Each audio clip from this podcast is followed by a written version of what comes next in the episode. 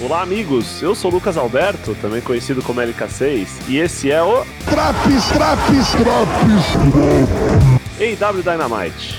Hoje nós vamos falar do episódio do dia 16 de setembro de 2020. Vem comigo!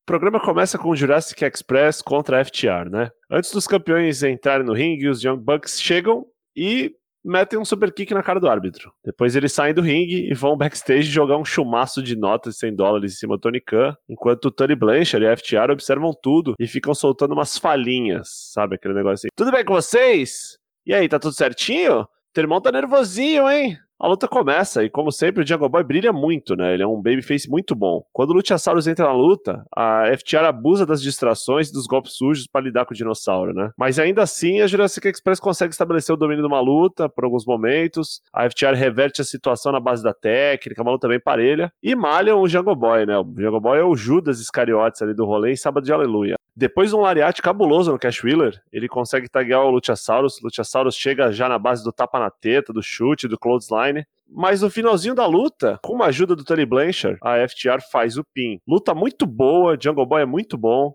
Uma sequência no final de tentativas de pin, assim, excelentes. Em algum momento eu achei até que pudesse ser um, uma zebra, né? Depois de um tempo no backstage, tá o Matt Hardy caído no chão, berrando de dor, segurando o joelho. A Isaiah Cassidy e o Mark Quinn tentam ajudar ele. Ele não fala o que aconteceu né? Vem um médico, aí de repente chega o Jake Hager e o Chris Jericho com um taco de beisebol na mão, fazendo piada. E aí, doutor, vai ter que amputar aí, hein? Vai ter que amputar, é. Eles olham pro Private Party e falam assim: a gente se vê no ringue depois. Próximo segmento era Frank Kazarian contra Hangman Page. Kenny Omega no comentário, falando o tempo todo do Page, que não pretende continuar fazendo dupla. A luta serve mais como pano de fundo, né, pros comentários do Omega. Ele coloca um pouco é, em dúvida a capacidade do Page, assim, uns elogios, assim, meio, meio duvidosos, vamos colocar assim. A luta é muito parelha, o Kazarian é muito bom, né? A luta termina com Buckshot Lariat e a, a vitória do Hangman. No que o Hangman ganha, o Kenny Omega sai da mesa de comentários já, vai embora, não dá tchau, não vai, foda-se, sai andando. Né, o Hangman Page fica procurando aquele Ômega assim para meio que trocar uma ideia, comemorar, mas vê que o cara saiu andando e comemora sua vitória sozinho, né, com uma lata de cerveja. Vem então o MJF, tenta fazer o público beijar o anel dele, ele vai lutar contra um rapaz chamado Sean Dean, no que o cara vai apertar a mão dele, ele dá um dedo no olho, encaixa o, encaixa o Salt of the Earth, né, a versão dele do Fujiwara Armbar, em menos 5 segundos, o Sean Dean bate, né? Desiste. É, o Warlow entra no ringue, joga o cara para fora e o MJF pega o microfone e faz uma promo. Fala mal do Moxley, diz que, que o Justin Roberts tinha que anunciá-lo como o campeão não coroado da All Elite Wrestling, né? Que se o, John Moxley não tivesse trapaceado no All Out, ele seria o campeão invicto. Embora ele seja um lobo solitário, ele já percebeu que na EW toda semana tem um grupo novo, um stable novo, e talvez ele precise se juntar um. E aí vem o Ed Kingston, né? Já com toda a sua molecada no ringue, Butcher, Blade, Lucha Bros, enfim, fala que tem três coisinhas para falar. Que não foi eliminado no Battle Royale, que ao contrário do que MJF diz, eles não são nem grupo nem stable, eles são uma família. Que ao contrário de uma família normal, eles resolvem os problemas dele com violência. Os Lucha Bros e o Butcher e Blade puxam uns caras pro meio do ringue, uma galera aleatória, Griff Garrison, aquela turma do, do, do pitch do abacaxi ali. Os caras descem o cacete em todo mundo e eles falam que por último eles estão prontos pro que daí vier exceto o Blade, que tem que colocar a casa dele em ordem. Fica aí um mistério no ar, eu acho que ele tá falando isso em referência à esposa do Blade, né? A Ellie, que tava andando com a turminha lá do pesadelo, lá, Nightmare Family, o caralho, envolvida naquele angle com Kate Marshall. Vamos ver no que dá isso aí. Outra luta, Private Party contra Jake Jericho. Os loirões aí da Inner Circle é, dominaram a primeira metade do combate, até um hot tag da Isaiah Cassidy pro Mark Quinn.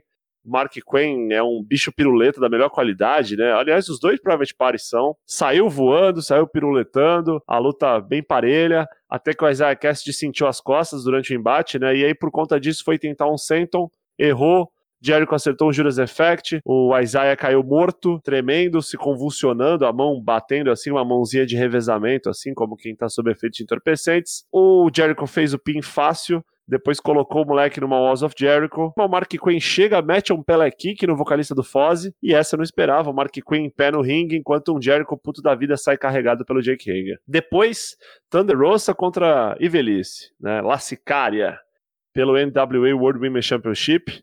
Aqui o pau comeu. Aqui, as duas muito talentosas, se pegando de porrada numa luta sincera e justa. Há rumores de que a porrada em alguns momentos comeu até de verdade. A luta foi longa, teve tempo. A Thunder Rosa reteve o título, mas foi atacada no final. A Diamante, né, a parceira da Evelice, atacou ela no final pelas costas quando elas estavam rindo com o cinturão na mão, a Ricardo Shida, campeã da EW, apareceu para salvar a Thunder Rosa para equalizar né, o rolê, pegou o cinto da NWA, devolveu para Thunder Rosa, pôs o segmento mais curto da noite, Keep Sabian, Penelope Ford e Miro, mandando ver no supino e depois falou, falou, cara, eu sou best man, eu sou o melhor padrinho de casamento e vou te dar também a melhor despedida de solteiro.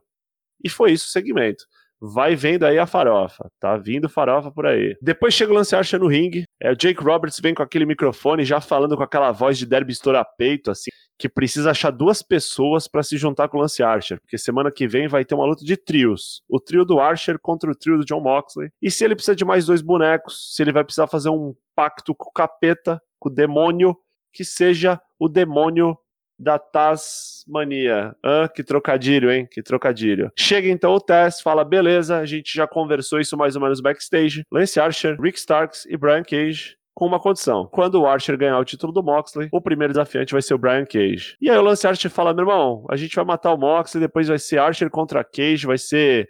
Godzilla contra King Kong, vamos destruir essa cidade aqui. Fechou, tamo junto, é isso aí. Aparece John Moxley, então, sai lá da sua arquibancada, título no ombro, microfone na mão, pronto para mandar todo mundo tomar no cu. Quando de repente é atacado pelas costas pelo Rick Starks e pelo Brian Cage. Pegam o cara, jogam na parede, jogam numa caixa de papelão, numa mesa, sei lá que porra, batem até não poder mais. Até que vem a milhão o recém-assinado Will Hobbs. O cara parece que veio na base do rebite, cadeira na mão, sai dando cadeirada no Cage, sai dando cadeirada no Starks. Os caras batem em retirada, o Moxley pega o microfone, manda todo mundo pra casa do caralho e fala: Esse aqui é meu parceiro, Will Hobbs. E o terceiro componente dessa luta vai ser o lutador favorito do Taz. Ele olha pra câmera e fala: Darby Allen, seu skatista arrombado.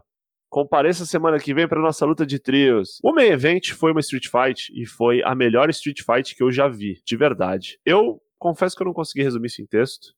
Então eu vou ler mais ou menos é, as coisas conforme eu fui assistindo, porque acho que transmite um pouco a emoção que eu senti nessa luta. Main event, a luta no estacionamento. Santana e Ortiz vêm com a cara pintada numa pegada metade Sting, metade Misfits, metade Barão Samed, metade sei lá, alguém que pinta a cara. A luta pela honra da mãe de Trent começa com Ortiz sendo assassinado. Vários spots de gente sendo fechada em capôs. Swanton Bomb no capô. Pedaço de compensado gigante e uma torcida gigante que só botava lenha e queria ver sangue. Santana pega um cacetete que havia escondido na roda de um dos carros e manda ver nos Best Friends. Puta que pariu, esse spot do martelo gigante voando foi a coisa mais retardada. O Ortiz jogou um martelo, um sledgehammer gigante, que por pouco não acertou alguém e fincou num, num para-brisa de um carro. Depois de cinco minutos da luta, Santana sangrando, muito vidro quebrado, capô amassado e tentativa de pin em cima de carros. Contentor de lixo driver, o cacetete comendo solto. Trent acerta um Spear Ortiz e quebra um que poderia, parecia ser uma madeira no capô de um carro. Todo mundo fudido e sangrando, exceto Chuck Taylor, que só parece cansado. Espera, ele tá com o ombro sangrando também. Todo mundo tá sangrando. Chuck Taylor perde, pega um guarda-reio de aço e coloca contra um Chevrolet. Suplex em Ortiz, guarda-reio entortado. Santana pega um 2x4 gigantesco e quebra nas costas de Trent. Depois de um golpe baixo, Ortiz dá um powerbomb em Trent no topo do mesmo Chevrolet. Todos parecem estar mortos e, ao mesmo tempo, mais vivos do que quando começaram. Santana e Ortiz levantam Trent e o arremessam contra o para-brisa de um Chevrolet. Que momento retardado. Para-brisa se estilhaça. JR começa a dizer a palavra epidermis. Chuck Taylor vem louco para se vingar e tenta matar Santana, o sufocando com um taco de beisebol. Ele quebra o 2x4 nas costas de Ortiz. Todos parecem extremamente arrependidos. Trent tenta se levantar. Ele levanta em uma imagem oriunda da Via Crucis. Chuck Taylor tenta engatinhar e também é punido. Santana segura a cabeça de Chuck Taylor contra um porta-malas e começa a desferir socos. Ele então pega um cano de ferro e se prepara para cometer um homicídio quando porta-malas se abre e sai Orange Cassidy. Ele então sai com uma corrente enrolada na mão e dá um Orange Punch em Santana que cai morto. O Laranjão carrega Santana nas costas e entrega Chuck Taylor que tenta um pilão no capô do Toyota. Ele escorrega, eu acho que ele escorregou ali quase aleijou Santana. Maior cagada do mundo. Na picape ao lado, Trent consegue subir num pedaço de compensado atravessado na caçamba de algo que parecia ser uma Ford Ranger com uma Strong Zero absurdo. Pim, 1, 2, 3, que meio evento retardado do caralho, meu Deus do céu. Se você não assistiu essa luta, para o que tá fazendo e vai assistir. Gosto muito de todo mundo envolvido, tenho muito carinho pelo Trent. Puta que pariu, que momento. Que, que Street Fight, que coisa maravilhosa. A mãe de Trent chega, né, no final, a Sue, com uma minivan nova. Os best friends entram na van e vão embora. Ah, nos momentos assim mais imperceptíveis, mais geniais, o Orange Cast entra e senta do lado da mãe do Trent, no banco do, do passageiro, né, do acompanhante. Quando o carro parte, a mãe do Trent para e mostra o dedo do meio pro Santana e Ortiz, que estão mortos. Esse é o fim do programa. Pontos positivos, tudo, assim, tudo. Esse episódio foi do caralho. O único segmento para mim que não pareceu assim muito bom, assim, muito funcional, excepcional, foi o segmento do Keep Sabian, que teve um minuto, vai, foda-se. Todo o resto foi bem legal. O Squash com o MJF foi bom por causa da promo subsequente e serviu ainda de escada pra promo do Ed Kingston. O único ponto negativo para mim é que não teve Brody Lee, não teve Dark Order. Dou muita risada com Brody Lee Dark Order. Gosto do Brody Lee como personagem, acho uma das melhores partes da IW hoje. Foi um programa do fudido, excelente. Eu tô emocionado, não vou negar, e vou dar nota 9. E é isso aí. Esse foi o Drops da IW da quarta-feira, 16 de setembro. Espero que você tenha curtido. Peço desculpas pela demora. Hoje confesso que o programa está saindo um pouco mais tarde. Mas é isso. Se você gostou, não deixe de assistir a gente. Não deixe de ouvir o Four Corners. Lives todas terças e quintas-feiras no twitch.tv barra ForceWP. E não deixe de ouvir também o Drops. O Drops Raw, o Drops NXT e o Drops SmackDown. É isso. Até a próxima. Falou!